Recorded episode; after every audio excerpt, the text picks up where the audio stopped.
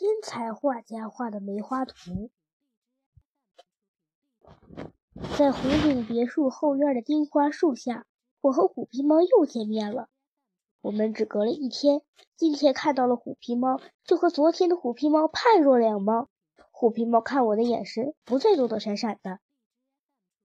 现在我终于相信你是来找我的了。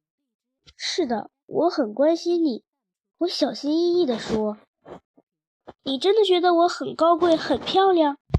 是的。那么我跟他比，谁更漂亮？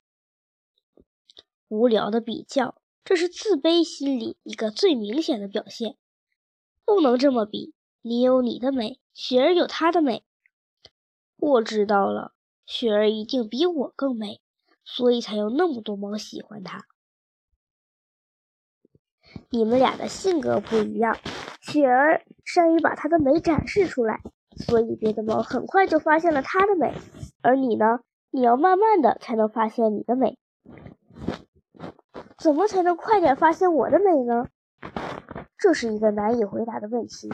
自卑的猫都有一颗容易受伤的心。你为什么不回答我？我非常想说一些让他开心的话，但我不能撒谎。其实，我把你当成我喜欢的那只猫了。你跟它长得一模一样，我不明白你在说什么。我艰难的把刚才的话重复了一遍。原来你喜欢的不是我。虎皮猫的脸都变了形，可见他有多么的生气呀！你为什么要骗我？我没有骗你，你听我说。虎皮猫根本不听我说的话，转身就跑开了。我问绿毛龟：“大师，我说错话了吗？”“没有，你只能说实话。”绿毛龟说：“要是一个自卑的猫变得自信起来，不是一时半会儿就能办成的。”很快，雪儿来了。小猫哥哥，你对虎皮猫做了什么？我们急忙问：“虎皮猫怎么了？”虎皮猫出来见你的时候，还是一只正常的猫。它刚刚回去，好像是疯了，要用头去撞墙。我急了，你怎么不拉住它？如果不是我拉住它，恐怕它已经被撞死了。雪儿说：“小猫哥哥，事情是由你引起的，所以你得劝劝他才行。”我们跟着雪儿上了天台。只见虎皮猫像发疯了一样，把洗得雪白的床单从晾衣绳上扯了下来，在上面疯狂地践踏。雪白的床单上立刻印满了虎皮猫像梅花一样的爪印。红顶别墅的女主人喜欢在露天的阳台上画画，横冲直撞的虎皮猫把调色板啊、画架什么的都弄翻了，它的尾巴上、爪子上沾满了颜料。继续在雪白的床单上疯狂地跳来跳去。虎皮猫，你要冷静。雪儿试图接近它。笑猫来了，它想跟你说说话。一听雪儿提起我，虎皮猫就更加疯狂地跳来跳去。笑猫，笑猫，别让我再听到它的名字，叫小猫见鬼去吧。园丁也来到了阳台上。他挥舞着大扫帚，想把虎皮猫赶走。住手！女主人正欣赏着虎皮猫疯狂的表演。虎皮猫疯了！园丁把被糟蹋的床单抖了开来，把这么好的床单糟蹋了，再也洗不干净了。洗不干净才好呢。女主人从卧室里走出来，把虎皮猫弄脏的床单捡起来。又看了看，仿佛是在欣赏一幅绘画作品，多么生动的梅花图啊！听女女主人这么一说，我也看了看，的确，那被糟蹋的床单上真是一束梅花，树干是用虎皮猫的尾巴扫出来的，树上盛开的梅花是爪子留下的痕迹。咦，奇怪了，女主人怎么不生气呢？雪儿迷惑不解。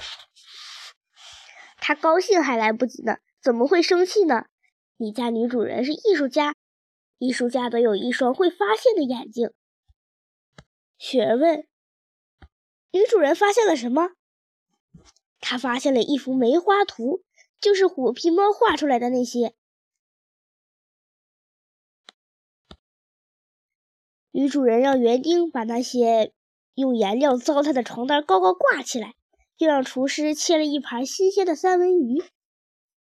当厨师把三文鱼摆到虎皮猫面前，他停止了疯狂的横冲直撞。他有些懵了，他不明白女主人为什么在他发疯时还对他这么好。女主人从来都是喜欢波斯猫雪儿的，以前只有雪儿才能吃到三文鱼。虎皮猫不明白为什么女主人今天要给它切三文鱼。雪儿说：“你知道吗？你是个天才的画家呢。”虎皮猫看看雪儿，又看看我，你们又在讽刺我。我说的是真的，不信你可以问问笑猫，因为它能听懂人话。你可以问问他刚才女主人说了些什么。